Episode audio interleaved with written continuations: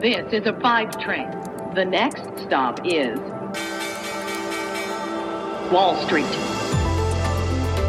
Hallo nach Deutschland, hier ist Wall Street Daily, der unabhängige Podcast für Investoren.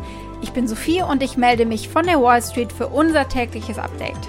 In a wild year in the markets, the riskiest asset is one of the hottest. There are signs possibly that this large momentum trade that we had seen in much of 2020 is unwinding. We've got a busy economic week, but I'm not sure it's going to tell us one way or another whether it's justified or not. Wir gucken natürlich auf den Wahnsinn in Washington. Die Börsianer sind davon aber ziemlich unbeeindruckt gewesen, muss man sagen.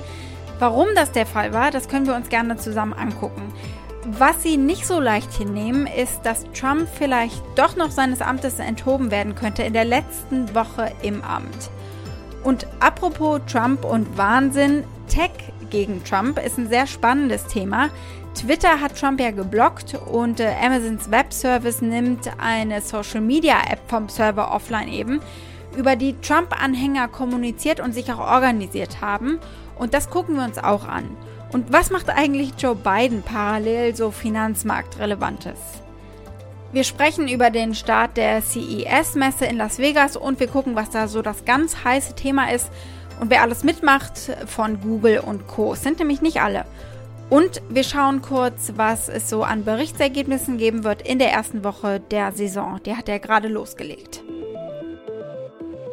So viel zu den heutigen Themen. Den gesamten Podcast hören Sie als Pioneer auf thepioneer.de oder in Ihrer Lieblingspodcast-App. Und wenn Sie noch kein Pioneer sind, dann kommen Sie doch an Bord. Ich würde mich freuen.